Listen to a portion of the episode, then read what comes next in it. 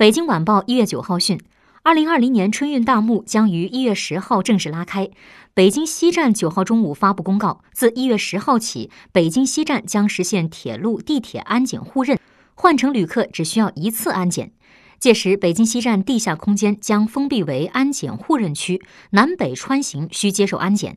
需要注意的是，夜间十一点半到次日凌晨五点，地铁停运期间，地下安检互认区关闭，请旅客到南北广场通过铁路安检后穿行，或绕行南蜂窝路、广联路。